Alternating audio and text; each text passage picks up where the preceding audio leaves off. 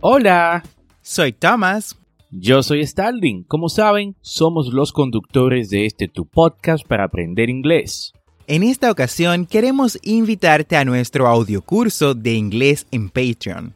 Si te gusta la idea de aprender inglés a tu ritmo, como lo haces con el podcast, por solo 10 dólares al mes en Patreon, tendrás acceso a este audiocurso de inglés premium Además, tendrás el soporte de ambos y dos reuniones al mes por videollamadas para practicar. Esta es una forma que tenemos de apoyarte en tu proceso de aprendizaje y que tú también nos apoyes por igual. Ve ahora mismo a patreon.com diagonal Englishway RD y únete.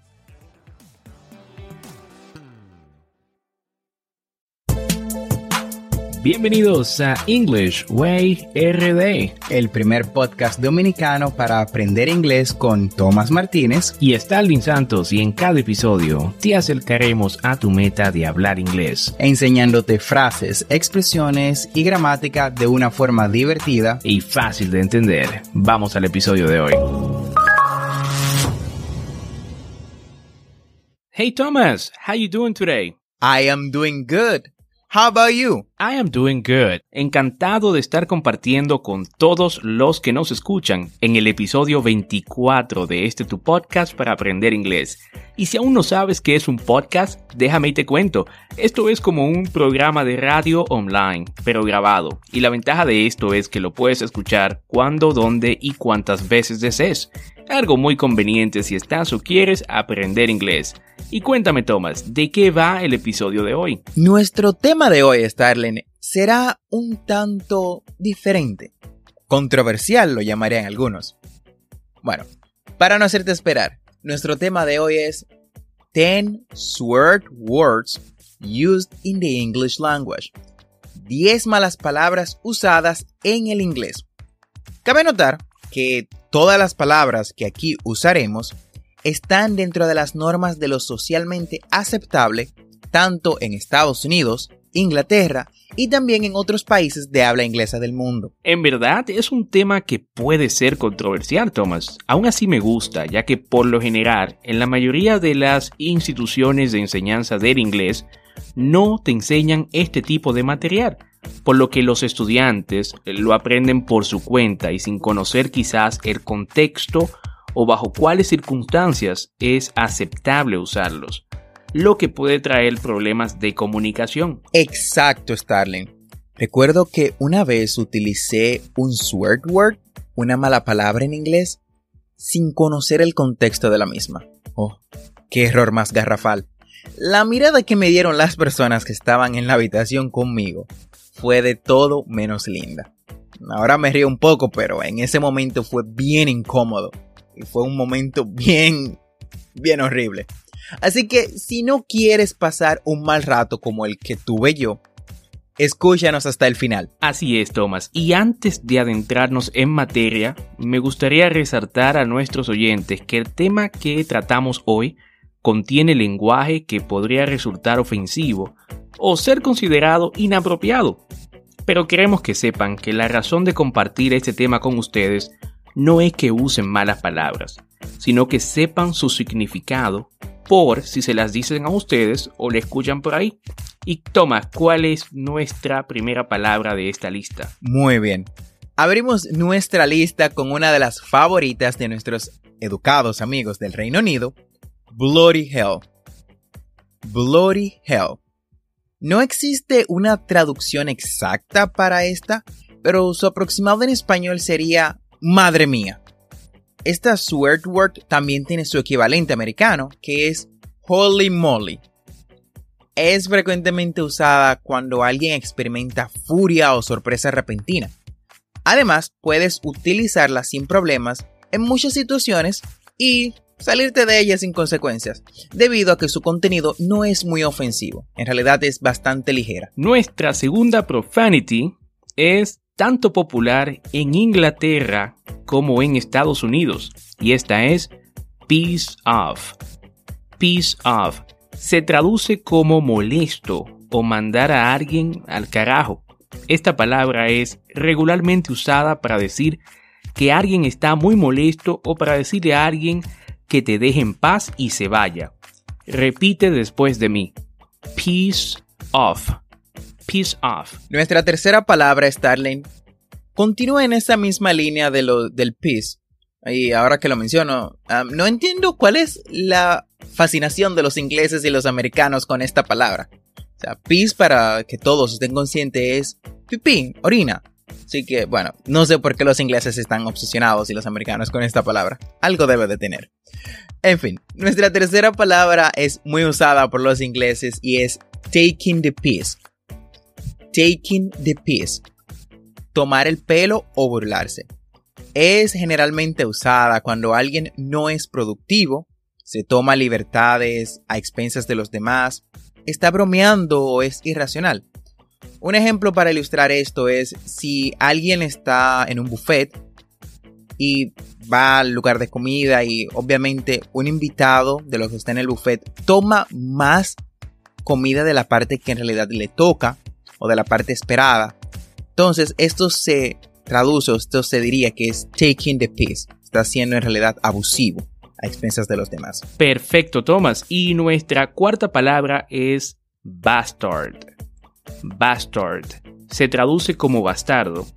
Esta mala palabra es muy utilizada en el cine americano. Es frecuentemente empleada para describir a alguien que te dio una experiencia desagradable, casi siempre abusiva. Por ejemplo, si alguien se tropieza contigo, terminas cayendo y esta persona no se disculpa, llamarlo bastard puede ser apropiado. Repite conmigo, bastard bastard.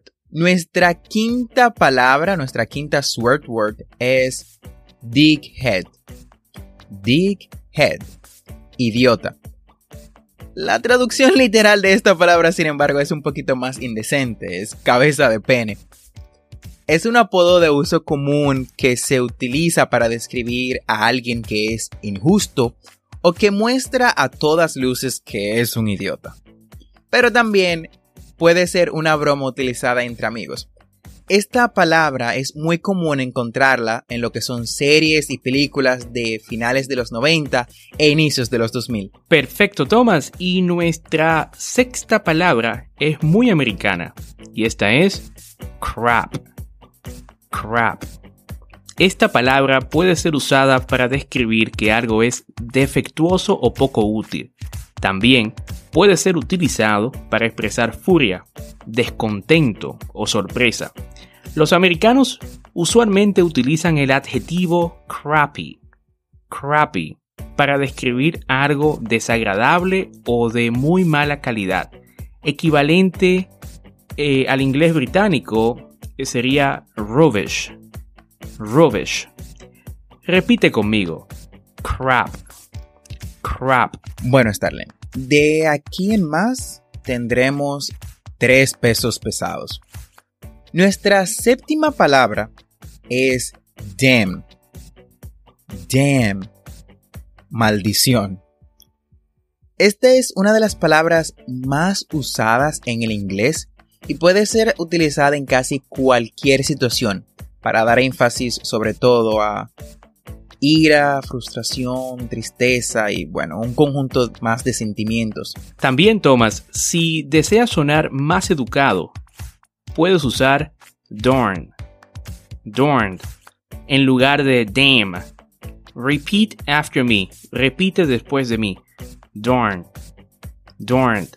Otros usos que sería bueno mencionar de esta palabra son una expresión de consternación, una expresión de asombro, not giving a damn, el acto de no preocuparse por algo, not giving a damn, el acto de condenar a alguien, con mayor frecuencia al infierno o a un lugar equivalente, damn you, damn you, maldito seas, un dedo medio verbal equivalente a ir al infierno, y una exclamación intercambiable con wow. Muy bien, nuestra octava palabra de la lista es shit. Shit. Otra de las profanities ampliamente usadas en el idioma inglés.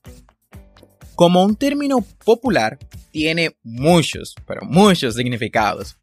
incluyendo algo que no tiene sentido, algo que puede ser una tontería, o también algo que puede ser de poco valor o calidad. También significa que algo es trivial, usualmente jactancioso o inexacto. También lo podemos usar para personas que son un tanto despreciables. Otro de sus usos es para describir o referirse a cualquier otro sustantivo en general, o como una expresión de molestia, sorpresa o enojo. Y si te ves en la necesidad de usar este adjetivo, esta palabra, y no quieres sonar maleducado frente a los demás, puedes usar su variante inglesa para sonar más suave, que es shite. Shite. Debo confesar, Thomas, que soy culpable del uso de esta palabra. Bueno, Starling, querrás decir somos. Estoy seguro de que todos los que hablan inglés han usado esta mala palabra al menos una vez en su vida. Esto es tan cierto como que el sol sale todos los días. Nuestra novena palabra, Thomas, es ashhole. Ashhole, que se traduce al español como estúpido.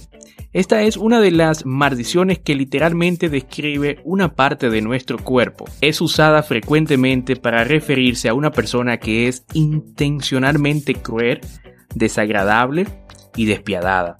Suele usarse principalmente con hombres, y un sinónimo de esta palabra es douchebag. Douchebag, que es imbécil. Un ejemplo de esto es alguien que entabla un argumento con otra persona sin tener razón ni fundamentos para sostener sus palabras. Repite conmigo, ashhole, ashhole, douchebag, douchebag.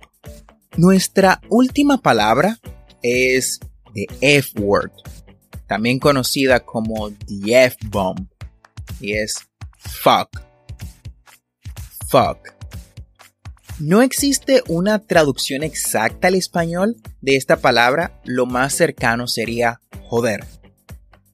Esta es una de las palabras groseras más conocidas en el idioma inglés, mucho más conocida que todas las palabras que mencionamos anteriormente. También es la más peligrosa de nuestra lista, pues puede ser muy ofensiva dependiendo el lugar y la situación en la que lo utilices. A menudo esto se refiere a lo que es el acto sexual, pero también se usa comúnmente como un intensificador para denotar desprecio o desdén. Es una expresión que también puede expresar sorpresa o ira por una situación desagradable. Bueno, Tomás, mi recomendación acerca del uso de esta palabra, como dices comúnmente llamada de F-word, es que la uses, pero cuando tengas un nivel de inglés que te permita saber en qué contexto es adecuado utilizar esta palabra. Porque de lo contrario, puede que parezcas una persona mal educada cuando la digas eh, quizás alrededor de personas que conozcan el idioma o puedes que quedes como un patán. Así que te recomiendo que antes de empezar a utilizar esta o cualquiera de las malas palabras que aquí mencionamos, trates de avanzar más en tu inglés general, trates de conocer más acerca de la cultura americana o la cultura de Inglaterra para que sepas el contexto en el que ellos usan estas palabras. Esa es mi sugerencia final. Y así hemos llegado al final del episodio del día de hoy. Gracias por quedarte con nosotros. Recuerda que tendremos dos episodios semanales, lunes y miércoles. Y si te gusta lo que escuchas o conoces a alguien que quiera aprender inglés, comparte este podcast. Thank you so much for listening our podcast. Muchas gracias por escuchar nuestro podcast. No olvides apretar el botón de suscribirse en tu reproductor de podcast favorito como Spotify, Google Podcast, Castbox o cualquier otra aplicación de podcast y así vas a obtener actualizaciones semanales de nuestros nuevos episodios. Y recuerda, estamos aquí para ayudarte a hablar inglés, así que si deseas que te expliquemos algún tema de gramática o tienes algunas preguntas acerca de pronunciación en inglés, nos puedes dejar un mensaje de voz usando el link en la descripción de este episodio. Busca el link, dejar mensaje de voz y sé parte de nuestro podcast. Don't forget to practice. Practice makes perfect. No olvides practicar. La práctica hace el maestro. Lo puedes hacer con tus amigos, familiares, el vecino, hasta con el perro que quieras. Recuerda seguirnos en nuestras redes sociales de Instagram y Facebook como arroba EnglishWayRD para más contenido. Thanks for listening. We hope you enjoyed the show.